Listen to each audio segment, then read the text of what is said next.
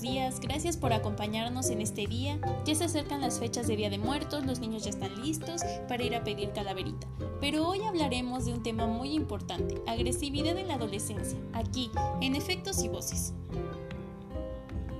Voy a estar hoy con todos ustedes, soy Vanessa Vital y la verdad me da mucho gusto el tener la confianza de hablar de un tema muy importante que muchas veces los padres pasan por alto diciendo que la agresividad forma parte de la personalidad o el carácter del adolescente.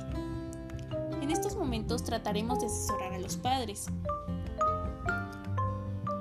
Como sabemos, la adolescencia es un periodo crítico en la medida que se registran diversos cambios vitales.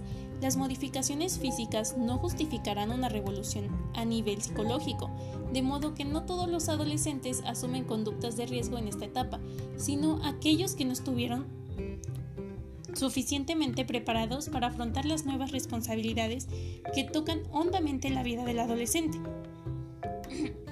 La crianza y la familia juegan un rol esencial en este proceso a través de la educación. Por eso se dice, es más fácil educar que reeducar. En ese sentido, creemos que si se educa adecuadamente a los niños, se les forman hábitos productivos y se les brinda la orientación y el ejemplo debidos, ellos estarán mejor preparados para vivir la adolescencia como una etapa más de la vida, que sin duda tiene sus desazones muy propias, al igual que otras etapas. Aquí una de las preguntas más importantes es, ¿tendrá que ver el nivel educativo de los padres o vivir estresados frecuentemente en el hogar para que el adolescente sea agresivo? Antes que nada debemos entender a los jóvenes.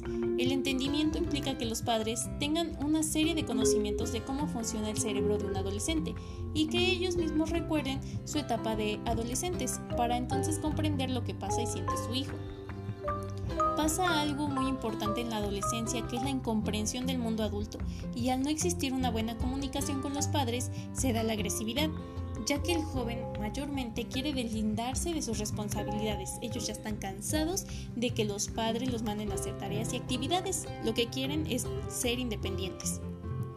Existen muchas formas en las que un hijo o una hija adolescente puede maltratar o agredir a sus padres.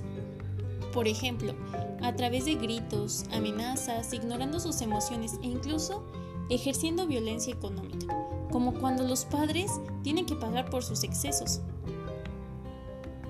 Los adolescentes con conducta agresiva tienen bajo rendimiento académico, elevadas cogniciones prejuiciosas, baja capacidad de empatía y alta impulsividad. De hecho, hay rasgos tales como impulsividad, hostilidad e inestabilidad emocional que se relacionan con la conducta delictiva, pero para poder comprender qué le sucede al adolescente es necesario conocer los tipos de agresividad que se pueden llegar a generar. Algunos de ellos son la agresividad emocional, en la que se infringe para provocar un daño, la agresión instrumental, que se da para conseguir algo a cambio, la agresión pasiva, en la que no hace nada cuando se podía haber hecho algo con la intención de perjudicar a alguien, y la más importante y en lo personal, la más común, la agresión proyectiva, en la que la agresión no va dirigida hacia la persona que lo provoca, sino que se proyecta con otras personas, como lo comentábamos antes, ejerciendo violencia económica hacia los padres. Precisamente muchas veces la agresividad en el adolescente se acompaña de otros desórdenes. El más frecuente es el consumo de sustancias psicoactivas. Ahora hablaremos un poco de fisiología en el adolescente. Alrededor de los 7 años se produce el incremento de los andrógenos, que se asocian con la agresividad de niños. Además, zonas específicas como la amígdala provocarán respuestas agresivas y zonas del lóbulo prefrontal se asociarán con la conducta agresiva. Podemos concluir que un hogar hostil o desatento es un factor de riesgo de la conducta agresiva. Un hogar autoritario que empieza en la rigidez y acaba en el maltrato o una educación sin normas que no establece límites, es decir, un hogar permisivo que acaba en el abandono. Por tanto, un hogar sin amor y apoyo por parte del padre y de la madre, junto con un carácter impulsivo en los hijos, es un calo de cultivo para el desarrollo de la conducta agresiva.